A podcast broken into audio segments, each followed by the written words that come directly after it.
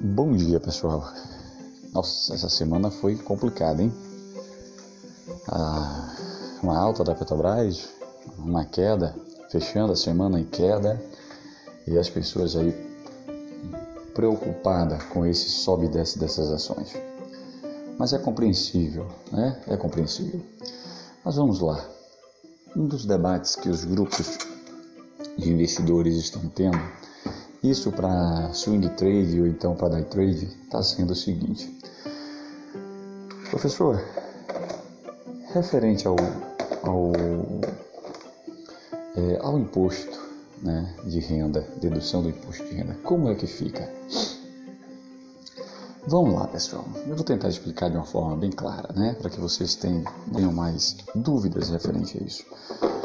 Se vocês forem operar vocês operando diretamente nessas plataformas que existem, né, dessas empresas, das corretoras de empresa, a Receita vai, de, vai exigir que vocês ah, debitem né, da conta de vocês ah, no final do primeiro dia útil do outro mês de 15 a 20% do valor líquido que vocês lucraram e tiveram na bolsa, beleza?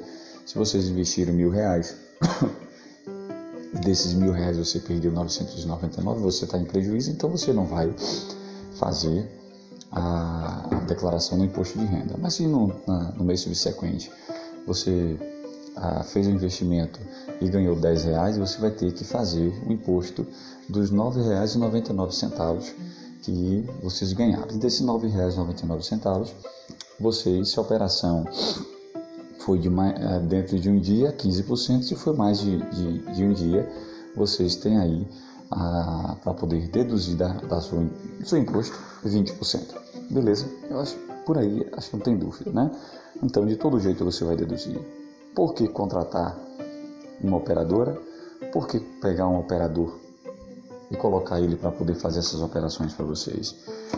Vocês só vão receber o dinheiro na conta de vocês e vocês, de todas as formas, vão ter que declarar o imposto de renda, concorda? Vocês, na própria conta de vocês, lá, tá, a declaração de imposto de renda, emite o DARF para você poder efetuar esse pagamento. Então, sem, sem agonia, você pode operar o mês todo e você vai deduzir de 20% a 15% nessas operações. Na realidade, vai ser 20%, né? Nessas operações, o líquido que vocês receberam. Olha, eu investi é, esse dinheiro foi oriundo de uma operação na bolsa, feito pelo operador tal, na bolsa tal. Lá você bota a especificação, né? O, título da bolsa, que foi a, a operadora que fez para você, e você consegue declarar isso. Declarando isso, você está isento de sonegar imposto, você está isento de perder dinheiro porque sonegou errado, é porque você desculpa, porque você declarou errado. Então, o caminho sempre vai ser assim: vocês vão ter que declarar, tá? porque esse dinheiro vai para a conta de vocês. A operadora informa que vocês ganharam X. Se vocês não declararem, como é que vocês vão querer? Então já saiba o seguinte, 20% aí do que vocês vão ganhar, esses 20%, eles vai ficar retido na fonte, tá? Essa tributação ficou mais fácil porque eram muitas tributações que existiam. Então, em 2015 para cá, a Receita Federal criou um plano único para que a, houvesse uma dedução a, segura então ele colocou dois tipos de tributos, mas só que existem os tributos de ah, para 180 dias, né, para operação de 180 dias, ou para operação de um dia, acima de um dia, 180 dias, 365 dias e acima de 365 dias. Mas a menor líquida que você vai ter é 15%. Não tem para onde correr. Tá? A menor líquida que você vai ter aí para esse tipo de operação é 5%. 15%, desculpa. Isso para uma operação de longo prazo. O day trade ele trabalha diferente, o swing trade e o day trade trabalha diferente. Um trabalha em uma operação diária e o outro trabalha de um dia para o outro, né? fazendo lançamento de um dia para o outro e recuperando os ganhos e as perdas. Para quem trabalha com call ou quem trabalha com put. De todos os jeitos eles trabalham com isso. Mas a diferença é que um opera agora e o outro vai operar ah, para o mercado futuro, o mercado de amanhã. Então estejam cientes do seguinte: de um jeito ou de outro vocês vão ter que arcar com essa despesa e é obrigatório arcar essa despesa. Agora, aquele que não arcar, vai ter que arcar com a, com a Receita Federal com sua negação de imposto. Não é isso?